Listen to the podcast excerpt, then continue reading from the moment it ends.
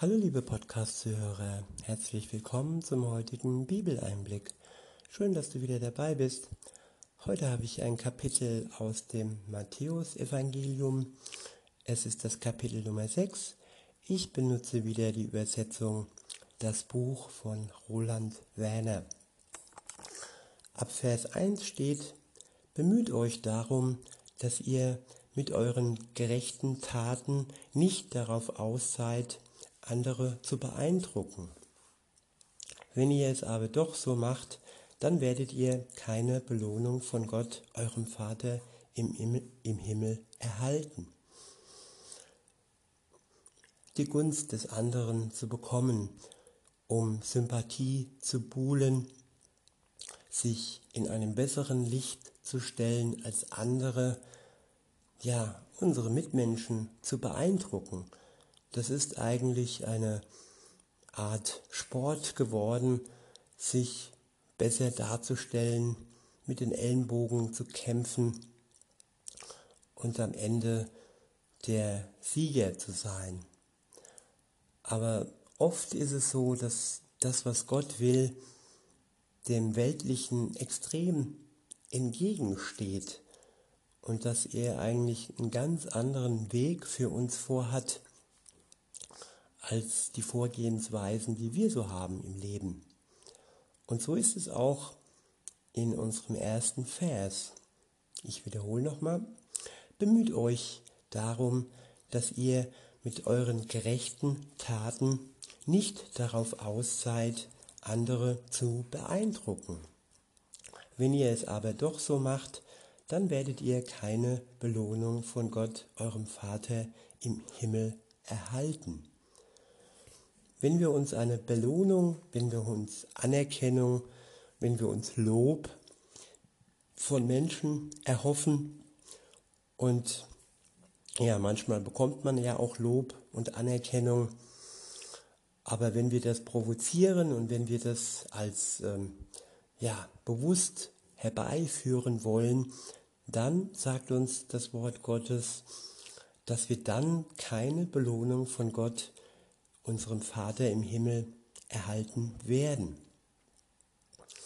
Es geht hier um, ja, um Demut, um Hingabe, um dem anderen zu dienen, nicht um selber besser darzustellen, sondern um auf Gott hinzuweisen, dass ich es tue, dass ich Gutes tue, weil ich von Gott gut behandelt wurde. Gerechte Taten kommen ähm, von einem Christen aus der Dankbarkeit gegenüber Gott heraus. Ich bin Gott dankbar, dass er mir gegenüber gnädig war, dass er mich erlöst hat, dass er mich gerecht gemacht hat vor dem Vater, dass der Schuldschein zerrissen wurde. Und das ist eigentlich das Größte, was wir im Leben erreichen können. Und Menschen beeindrucken, das ist das Kleinste, sag ich mal, und auch das äh, Wertloseste, was wir eigentlich erreichen können. Und es bringt uns nichts ähm, bei Gott ein, wenn wir Menschen beeindrucken wollen. Weiter heißt es dann, wenn du andere mit Geld unterstützt, dann macht daraus kein öffentliches Ereignis. Ja, also wenn ich Geld schenke, wenn ich Geld leihe, ähm, dann tue ich das so, dass es, ja, wenn es geht, sogar derjenige, dem ich das Geld leihe oder schenke, selber nicht erfährt und selber nichts davon mitbekommt. Denn wenn ich gebe, dann gebe ich aus einem Überfluss heraus, dann gebe ich ähm, ja aus der Gewissheit, dass wenn ich etwas gebe, dass ich dann auch von Gott Vielfaches zurückbekomme. Ich habe Vielfaches erhalten, das habe ich schon. Das ist nicht immer Geld, was ich erhalte. Es ist ja ein Sinn, es ist Hoffnung, es ist die Liebe Gottes und das, was man tut, die gerechten Taten und die Spende, das Geschenk an den anderen, es sollte niemals dazu äh, dienen, um sich selbst als guten Menschen darzustellen, sondern einfach um Danke zu sagen Gott gegenüber. Dass Gott so gnädig mit mir war, bin ich auch ähm, großzügig anderen Menschen gegenüber. Weiter heißt es, das machen die frommen Schauspieler in ihren Gottesdiensten und auch auf den öffentlichen Plätzen. Ihr Ziel ist es, von möglichst vielen gesehen zu werden. Ich sage euch, das ist dann auch alles, was sie dafür als Lohn bekommen werden. Du aber handle so, wenn du dich für Benachteiligte und Notleidende einsetzt, dann sollst du das, was du getan hast, schnell wieder vergessen. Das ist eine positive, äh, ein positiver Alzheimer, sag ich mal. Man vergisst die Dinge, man trägt sie nicht nach und man erwartet auch keine Gegenleistung. Das ist ja das Schlimme, dass viele so in der Gesellschaft äh, mit sich gegenseitig machen. Sie quälen sich, sie geben und erwarten aber gleichzeitig etwas zurück zu bekommen. Nein, Gott sagt uns, dass wir das Gute, das wir tun, das wir schenken, dass wir das schnell wieder vergessen sollen und es nicht dem anderen nachtragen, sondern wirklich nur für den Moment tun und eigentlich auch für Gott tun und nicht nur für den anderen. Weiter heißt es dann, hilf anderen so, dass du damit kein Aufsehen erregst. Doch dein Vater, vor dem nichts verborgen bleibt, wird dir deinen Einsatz vielfältig zurückerstatten. Ja, das meine ich wenn ich etwas einsetze, egal was es ist, es muss nicht immer Geld sein, auch wenn es Zeit ist, wenn es ein offenes Ohr ist, wenn es ja Mitgefühl ist, nicht Mitleid, das ist billig, aber Mitgefühl, sich auf den anderen, auf seine Stufe äh, herunterzulassen, wenn es ihm schlecht geht, nicht zu prahlen, wie gut es einem denn geht, sondern zurückzudenken an die Zeit, wo man selbst äh, tief im Loch war und dann ja zu dem anderen heruntersteigen in sein Loch in Gänsefüßchen und ihm wieder helfen, dass er dort herauskommt. Das ist ein Beispiel eines vielfachen möglichen Einsatzes. Ähm, und wenn wir das für Gott und für die Menschen tun, dann werden wir vielfältig all dies von Gott zurückerstattet bekommen. Der nächste Abschnitt ist überschrieben mit Beten lernen. Ab Vers 5 heißt es, wenn ihr betet, so sollt ihr nicht wie die frommen Schauspieler sein.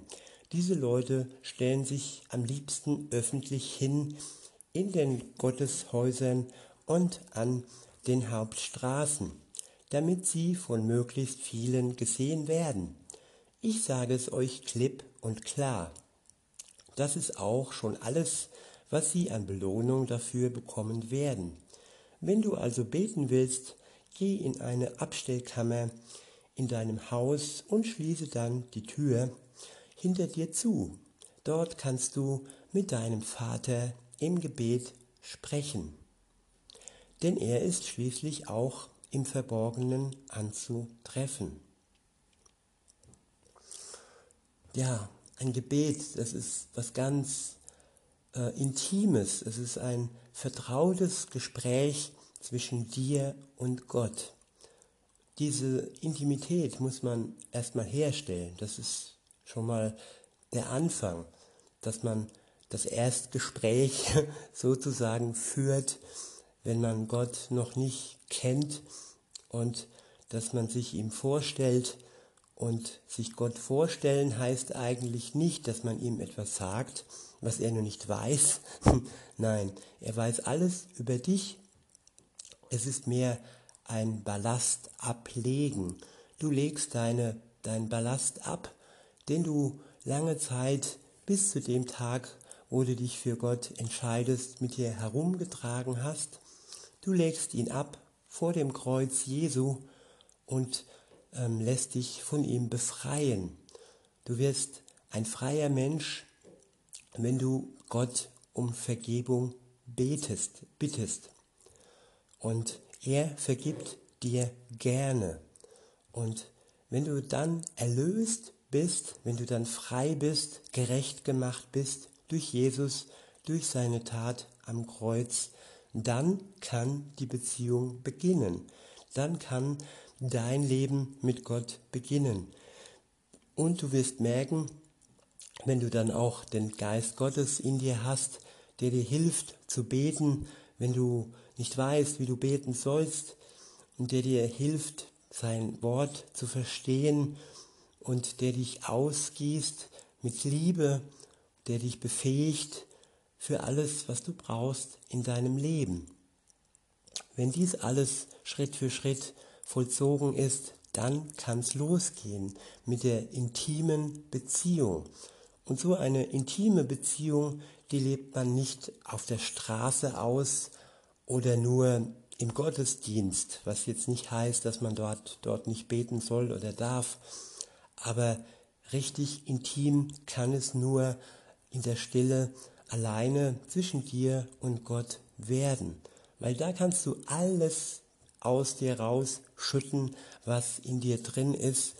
Und äh, das tut man ja nicht einfach so in einem Gottesdiensthaus, wo auch mal Gäste kommen oder wo Leute sind, die man nicht so gut kennt.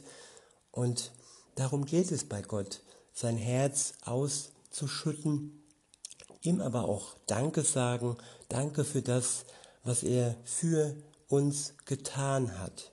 Von, von dem ersten Moment an, wo sich ähm, ja, die Eizelle mit dem Samen verbunden haben, unsere Eltern von dem ersten Moment unseres Lebens an war er für uns und hat uns gekannt, geliebt und dafür kann man schon mal Danke sagen. Weiter heißt es, er, der Vater, der in das Verborgene schaut, wird dich dafür belohnen. Wenn ihr betet, dann leiert nicht leere Worte herunter, wie es überall bei den Völkern üblich ist. Die Menschen anderer Nationen glauben, dass sie deshalb auf Erhöhung, auf Erhörung hoffen können, weil sie so viele Worte machen. Ja, es, man muss da schon unterscheiden. Es gibt Menschen, die machen tatsächlich viele Worte. Es gibt aber auch Menschen, die reden viel. Und äh, beides ist nicht das Gleiche.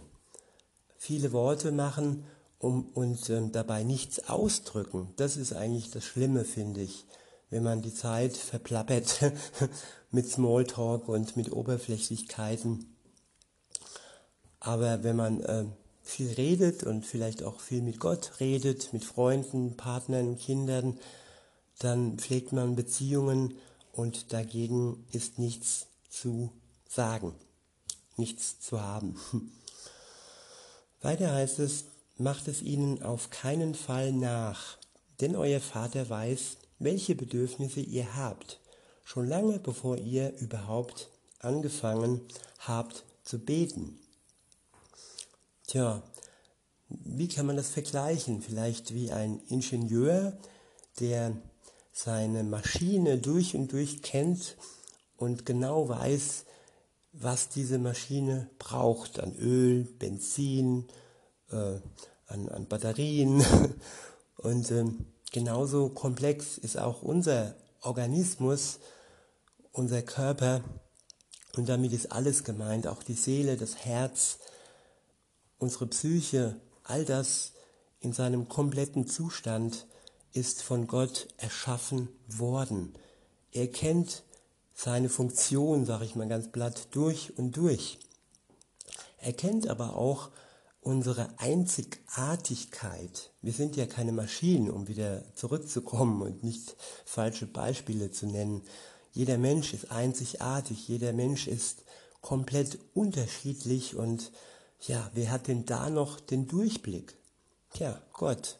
Gott hat den Durchblick und er blickt ganz tief, tief in dein Herz und erkennt deine Bedürfnisse. Er kennt unsere Bedürfnisse noch bevor wir sie ausgesprochen haben. Ist das nicht wunderbar? Das ist doch wie, ja, noch viel besser wie, aber so ein bisschen ist es in der Beziehung, wo man sich anschaut und den anderen durch und durch versteht. Und bei Gott ist es noch viel perfekter und noch viel, ja, viel unerreichbarer wie das, was man je zwischen Mann und Frau oder Freundschaften so erleben könnte oder kann. Weiter heißt es, das soll euer Gebet sein. Du, unser Vater, hoch erhaben im Himmel, dein Name soll uns heilig sein. Deine Herrschaft komme, dein Wille geschehe, auch hier auf der Erde wie dort im Himmel. Ich wiederhole, das soll euer Gebet sein. Du, unser Vater, hoch erhoben, hoch erhaben im Himmel. Mein erstes christliches Buch, das ich gelesen habe, jetzt abgesehen von der Bibel, es gibt ja ganz viele Bücher, den Titel werde ich nie vergessen und das Buch auch nicht. Der Titel des Buches hieß Mit Gott auf Du und Du. Und genauso steht es auch hier in, in dem Vers. Hier steht Du, unser Vater hoch erhaben im Himmel. Gott ist zwar hoch erhaben im Himmel, aber trotzdem können wir ihn mit du, mit Vater ansprechen. Und das ist eine wirklich große, ja, ein großes Geschenk, dass wir das können. Weiter heißt es, dein Name soll uns heilig sein ja, wir haben das Du mit Gott, aber trotzdem ist Gott heilig. Er ist erhaben. Und da, ja, da bin ich demütig und da bin ich klein, aber trotzdem durch seine Liebe groß, wenn ihr versteht, was ich meine. Klein vor Gott, vor seiner Größe, aber von ihm aufgebaut und von ihm dazu befähigt, ähm, ja, das Du zu benutzen. Ich darf Du zu ihm sagen. Ich darf Vater zu ihm sagen. Und ja, weiter heißt es, deine Herrschaft komme. Dein Wille geschehe auch hier auf Erde, auf der Erde wie dort im Himmel. Ich wiederhole, deine Herrschaft komme dein Wille geschehe auch hier auf der Erde wie dort im Himmel. Jeder Christ ähm, erhofft und erwartet die Herrschaft Jesu. Jesus, Jesu Herrschaft wird kommen. Er wird herrschen. Auch wenn jetzt äh, Machthaber herrschen, die uns mehr oder weniger unterdrücken, nicht alle, aber es gibt immer mehr und mehr Unterdrückung in der Welt. Dann wird Jesus der sein, der all die Unterdrücker ähm, unter seinen Schemel stellt und über sie herrschen wird. Also ihre Macht wird ein Ende haben. Diesen Trost haben wir. Und wir können so wirklich voller Glück und Freude sagen, deine Herrschaft komme.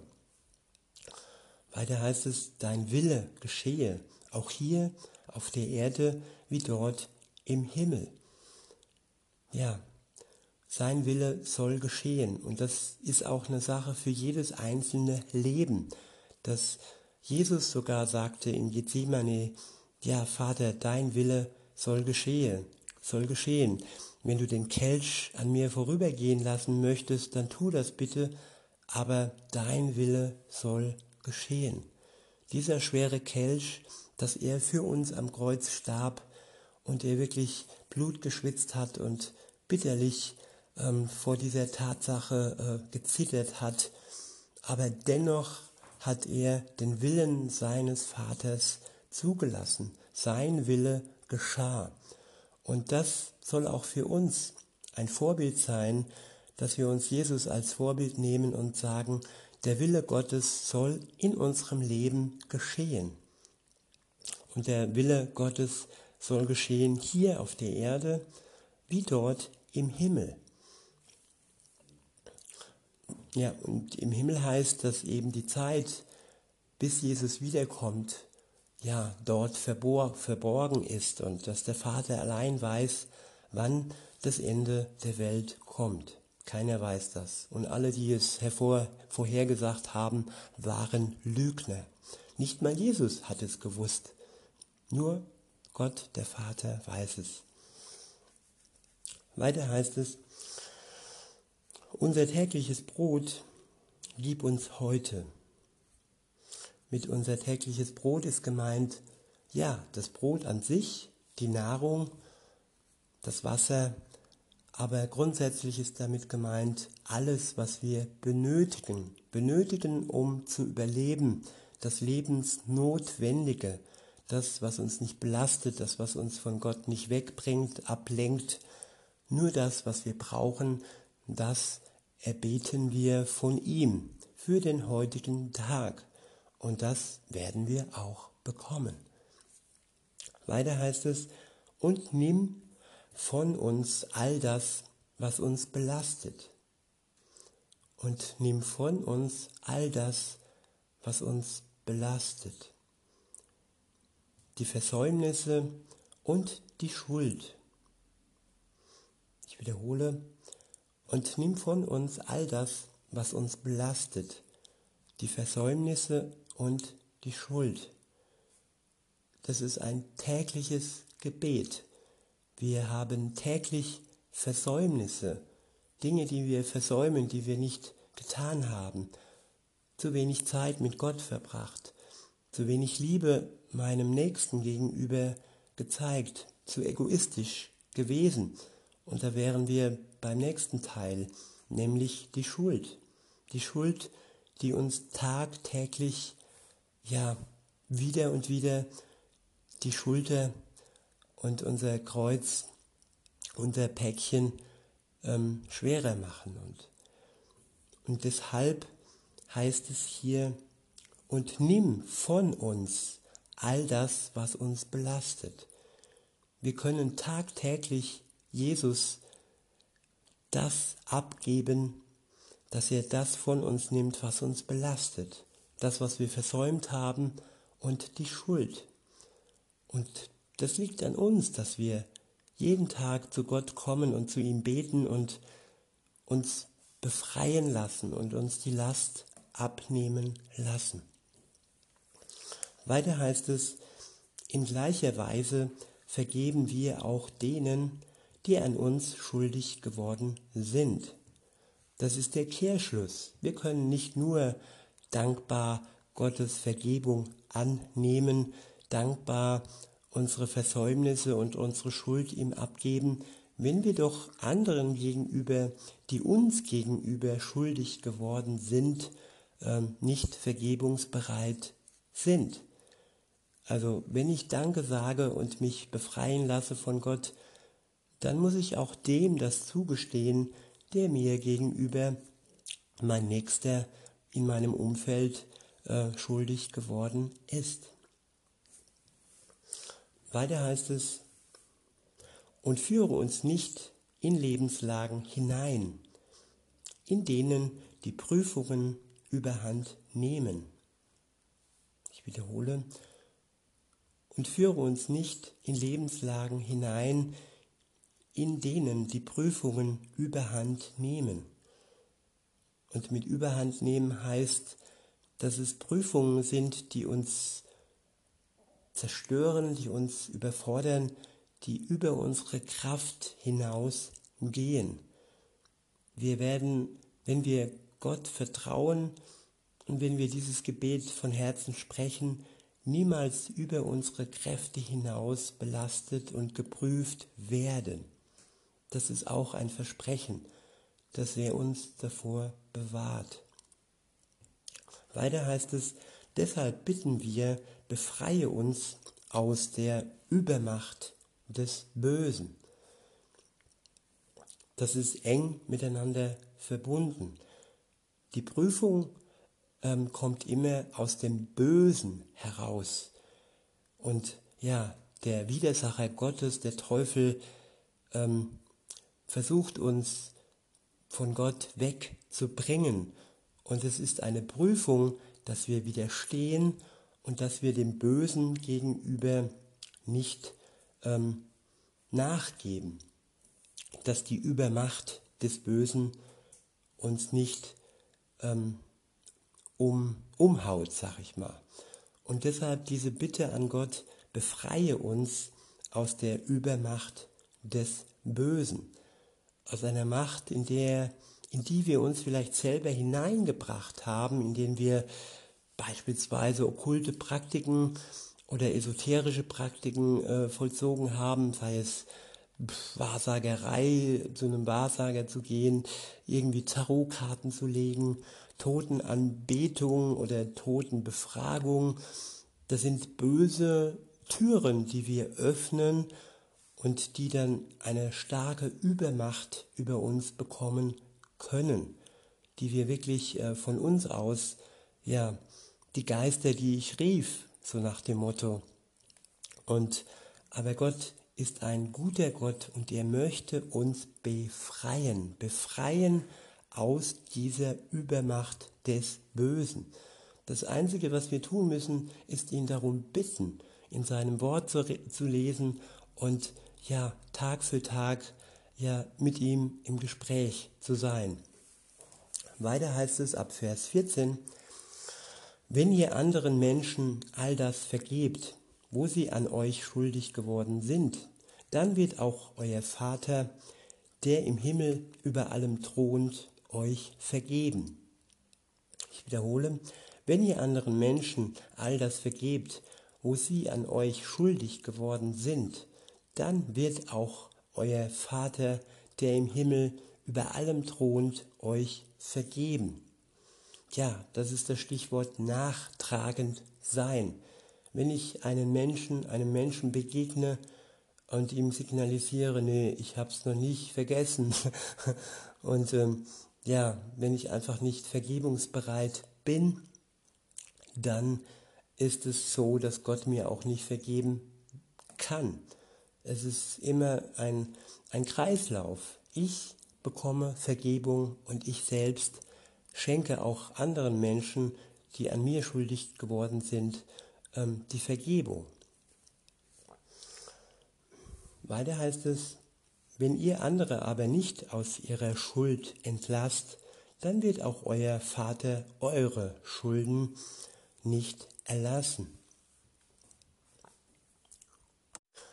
Ich mache jetzt mal einen größeren Sprung in dem Kapitel und zwar springe ich ähm, zu Vers 33 ähm, des nach wie vor sechsten Kapitels.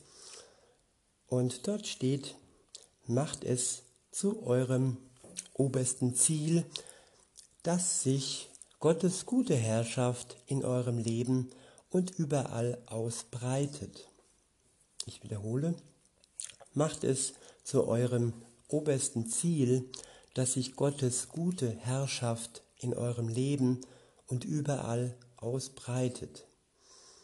Tja, er soll mein Herr sein und nicht mein Geld, mein Auto, meine Partnerin, mein Partner, meine Freunde. Niemand soll mich beherrschen, nur Gott allein. Er soll mein guter Herrscher in meinem Leben sein. Das ist mein Wunsch und ich hoffe, es ist auch euer Wunsch, heute oder irgendwann. Weiter heißt es, setzt euch dafür ein, dass endlich die Gerechtigkeit Gottes diese Welt bestimmen kann und dass ihr selbst auch so lebt, wie es gut und richtig ist. dann wird Gott euch alles andere schenken.